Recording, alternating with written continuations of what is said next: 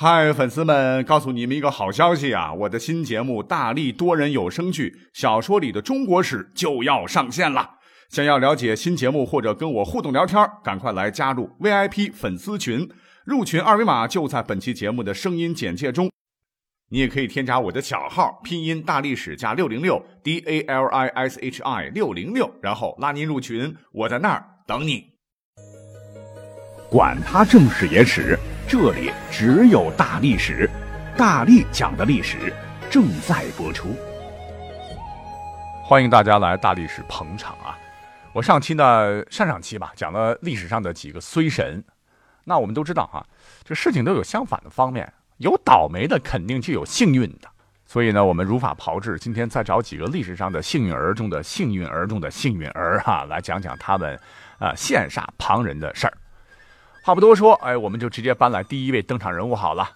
那说到他呢，我觉得他可真是历史上最幸运的人了啊！幸运到真是超乎你的想象。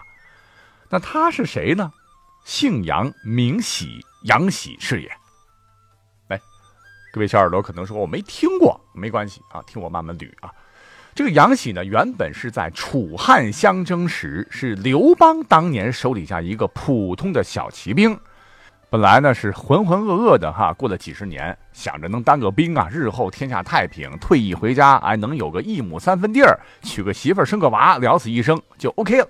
可杨喜呢，做梦怕也想不到啊，足以改变他和他整个家族命运的机会来了。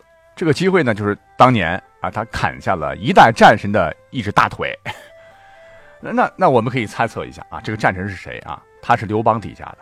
这不用说了，战神肯定就是项羽了。所以呢，让我们把目光调整到公元前二百零二年楚汉争霸的最后一仗。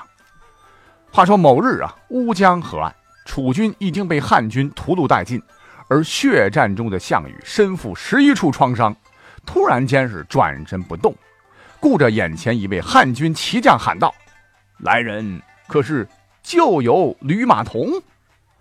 突然被项羽直呼其名的正是吕马童啊！他是不敢正视项羽的目光啊，侧身便对身旁的战友王毅手指着项羽说：“这就是项王啊！”项羽继续喊道：“我听说你们汉王悬赏千金，封邑万户，要我的头，我成全你。”说完就是挥剑自刎啊，享年三十二岁。一看项羽终于死了，汉军将士蜂拥而上，抢夺项羽的遗体。为了表功啊，甚至有数十人相互蹂躏、残杀而死。最后，这个郎中骑王毅夺得了项羽的头，郎中骑杨喜，还有骑司马吕光统、骑中郎将杨武、骑士吕胜各夺得项羽遗体的一部分，就带回了刘邦军大营。经过验证，确切无误。那按照刘邦颁布的军令，五位斩杀项羽的骑士分享千金万户的封侯，都受封为最高爵位，为列侯。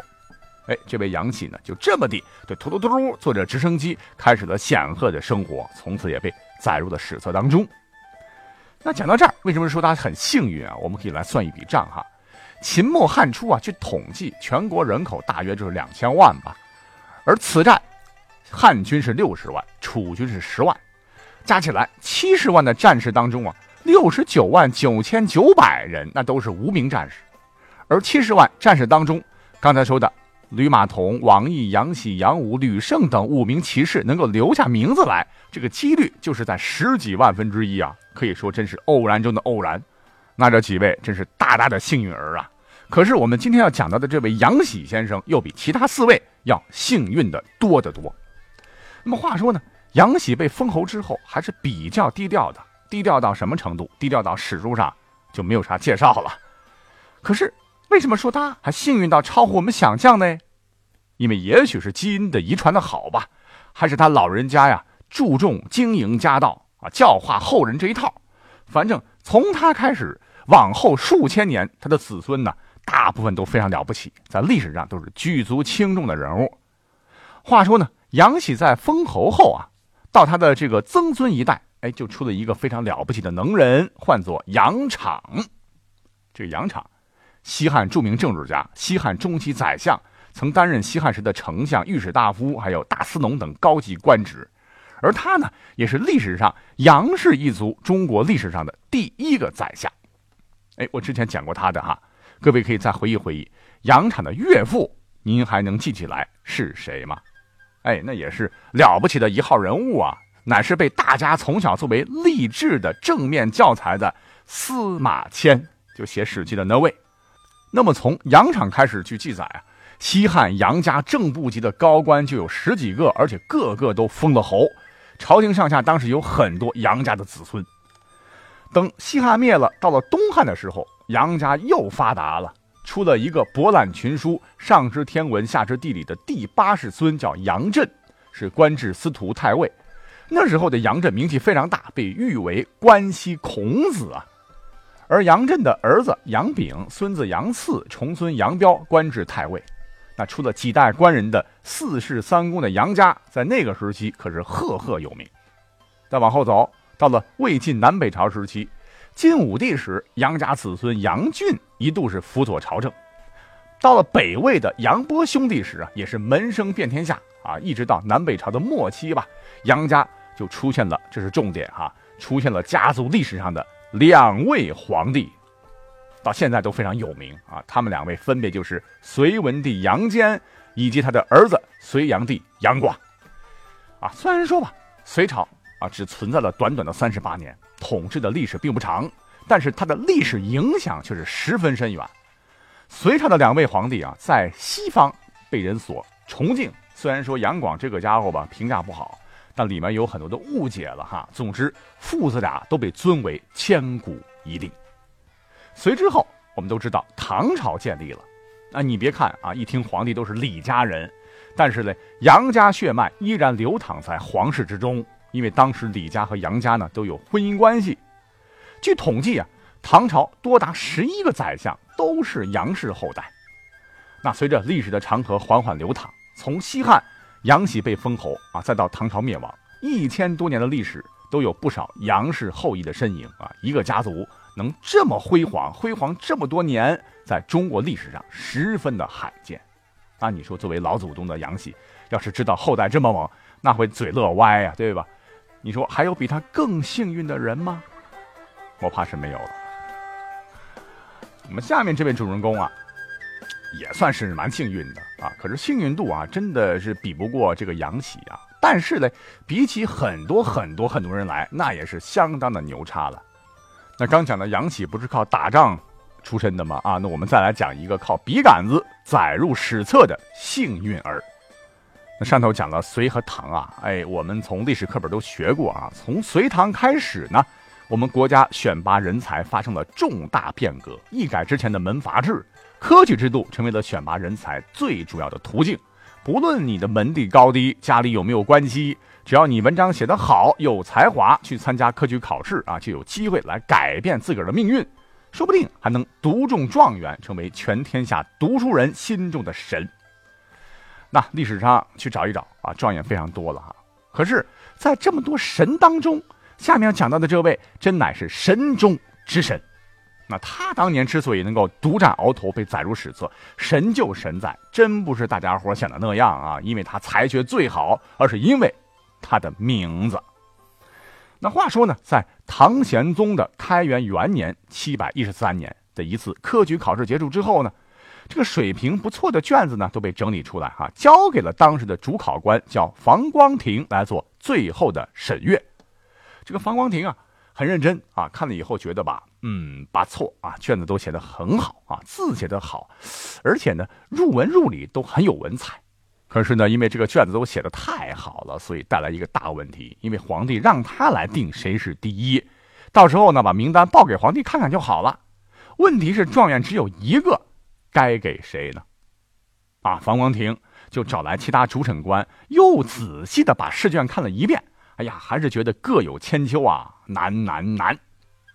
那都有第一名的实力，怎么办呢？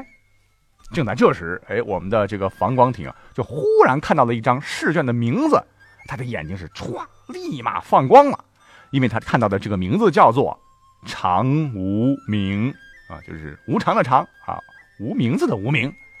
其他考官看到这个名字，也是纷纷来了兴致啊，大家都觉得哈，这个人当状元稳了。哎，等等啊，刚才不是讲了吗？